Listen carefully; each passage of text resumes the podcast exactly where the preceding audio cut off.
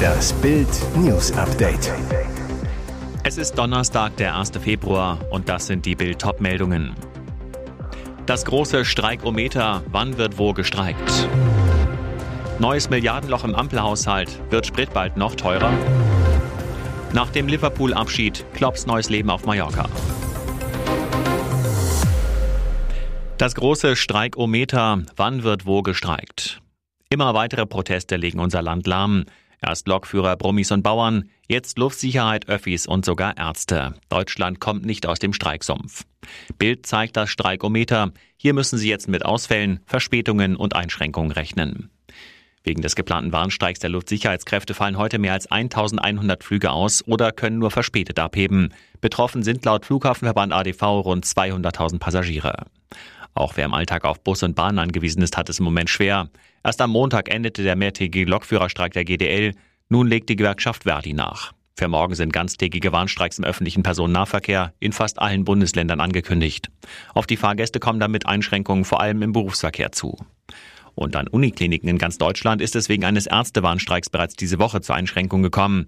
Nach Angaben des Marburger Bundes mussten sich Patienten am Dienstag teilweise auf längere Wartezeiten einstellen. Auch nicht dringliche Operationen wurden verschoben.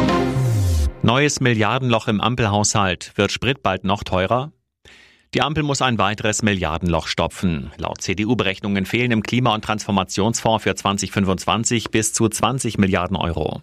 Mit dem Fonds will Wirtschaftsminister Habeck den grünen Umbau der Wirtschaft vorantreiben und teilweise finanzieren. Gefördert werden unter anderem der Einbau von Wärmepumpen, die energetische Gebäudesanierung oder die Dekarbonisierung der Industrie. Infolge des Karlsruher Haushaltsurteils brachen im November aber Milliardenmittel beim KTF weg. Viele Projekte mussten daher zusammengekürzt werden und jetzt droht ein neues Loch. Um das zu stopfen, könnte Habeck den CO2-Preis auf bis zu 90 Euro pro Tonne verdoppeln, fürchtet die CDU. Folge einer solchen Erhöhung für die Verbraucher ein Liter Benzin würde rund 13 Cent teurer, ein Liter Diesel gut 14 Cent, Heizöl würde sich um knapp 12 Cent je Liter verteuern.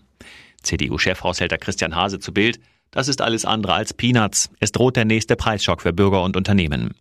Habeck blickt in den klimapolitischen Abgrund. Wenn er endlich nicht mehr nur Klimaminister, sondern auch Wirtschaftsminister wäre, müsste er seine Haushaltsprobleme nicht auf dem Rücken der Bürger und Unternehmen lösen. Abgeordneter verrät Pläne nach der Wahl. AfD will Parteienstaat abschaffen. Brandenburgs AfD lässt die Maske fallen. Bürgerstammtisch des AfD-Ortsverbands in der Elsterklause Falkensee im Havelland. Vor den rund 40 Gästen schimpft der Landtagsabgeordnete Lars Hünig erst über die angeblich korrupten Ampelpolitiker. Dann erklärt der Ex-Linke unverblümt, was die Rechtsaußenpartei nach der Landtagswahl plant. Wenn wir morgen in einer Regierungsverantwortung sind, müssen wir diesen Parteienstaat abschaffen, sagt Hönig. Wir brauchen keine Parteien, die vom Staat bezahlt werden, den sie eigentlich kontrollieren und lenken sollen. Lauter Beifall. Der ZDF-Länderspiegel hatte Hönigs Rede am 18. Januar gefilmt und jetzt ausgestrahlt. Helles Entsetzen gestern im Innenausschuss des Potsdamer Landtags, als die Abgeordneten von den Plänen erfahren. Sie wollen einen nicht-demokratischen Staat, sagt SPD-Mann Andreas Noack. Sie möchten die anderen Parteien nicht mehr haben. Sie wollen Widerspruchslosigkeit.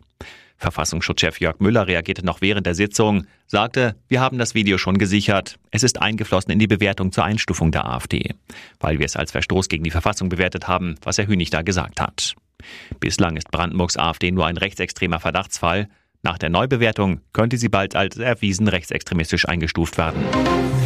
Nach dem Liverpool-Abschied Klopps neues Leben auf Mallorca. Jedem Anfang wohnt ein Zauber inne. Das erlebt gerade Startrainer Jürgen Klopp. Im Sommer verlässt er nach fast neun Jahren den FC Liverpool. Wohin es ihn dann mit seiner Frau Ulla ziehen wird, verriet kürzlich sein Kumpel Mark Lawrenson den irischen Medien. Es ist kein großes Geheimnis, er lässt ein Haus auf Mallorca bauen. Bereits 2022 hatte Klopp das Anwesen für angeblich 4 Millionen Euro gekauft. Wie die Bunte nun berichtet, hat der Trainer seither viel abreißen und neu errichten lassen. Die Finca wurde demnach in ein Niedrigenergiehaus verwandelt.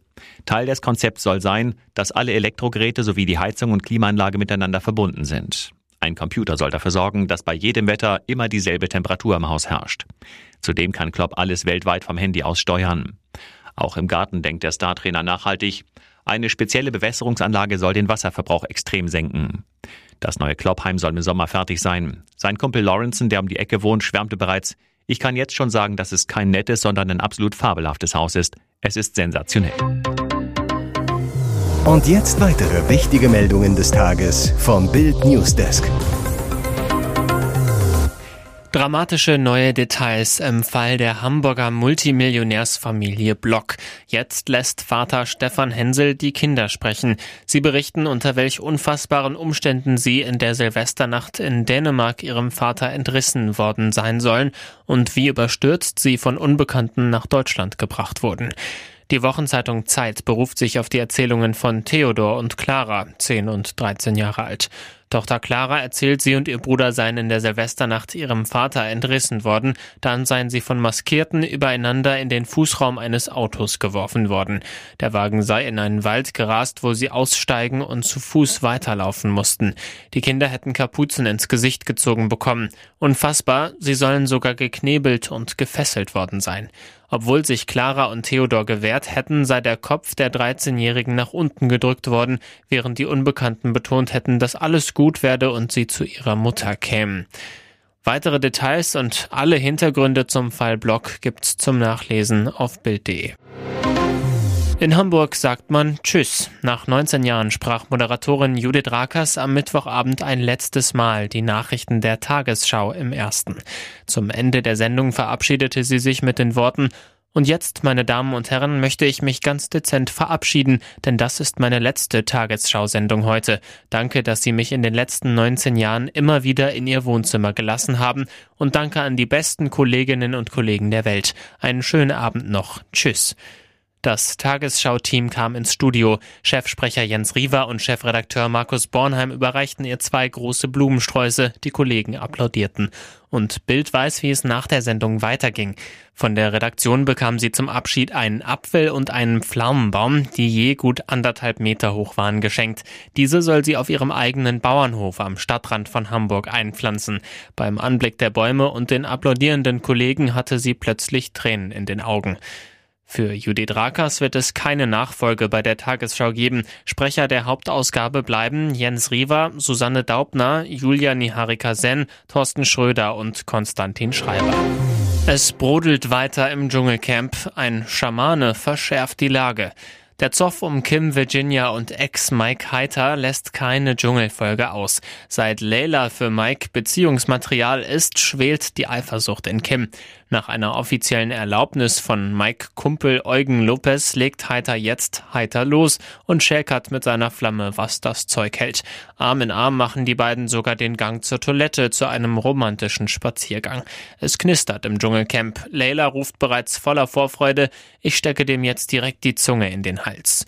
Dschungelprüfungen gab's natürlich auch. Mit Fabio erkämpft Mike im Spiel Gondel La Grause drei Sterne. Leila und Felix von Jascherow beschaffen mit einer Schatzsuche sieben Chipstüten für die hungrigen Dschungelmäuler.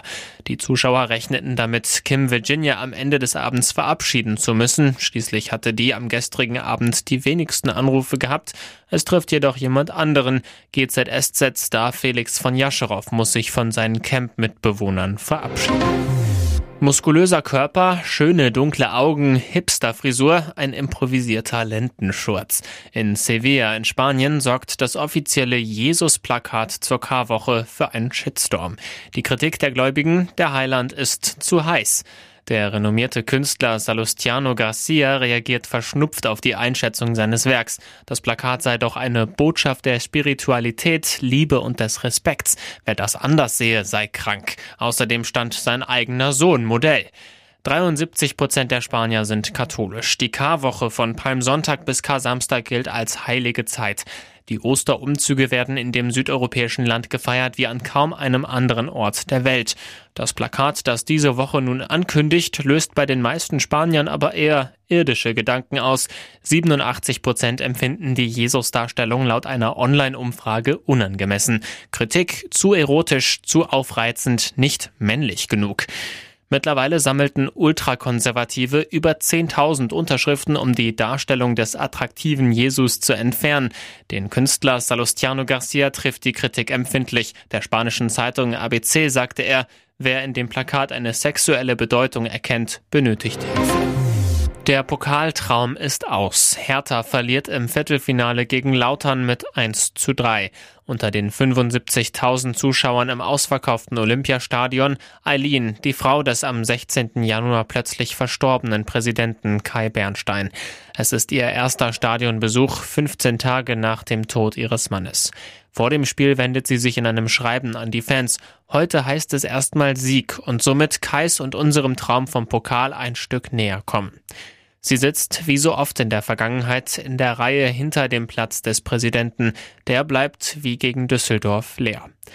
Zum Spiel. Die Partie muss mit fünfminütiger Verspätung angepfiffen werden. Schiri Jöllenbeck hatte sich beim Aufwärmen an der Wade verletzt, musste noch behandelt werden. Kaum auf dem Platz liegt Hertha schon hinten. Elvedi haut nach einem Freistoß einen Abpraller aus zwölf Metern rein. 0 zu 1. Hertha ist viel zu harmlos und wird bestraft. Tachi macht mit einem strammen Schuss aus 20 Metern das 0 zu 2. Nach Wiederanpfiff drückt Hertha dank Rese, der nach sechswöchiger Pause Schwung bringt, doch Lautern macht den Deckel drauf. Nach katastrophalem Fehlpass von Buchalakis zieht Karlok ab 0 zu 3. In der Nachspielzeit gelingt Rese nur noch das Ehrentor. Das war's. Hertha ist raus, der Finaltraum geplatzt und ein ganzes Stadion fühlt mit Frau Bernstein.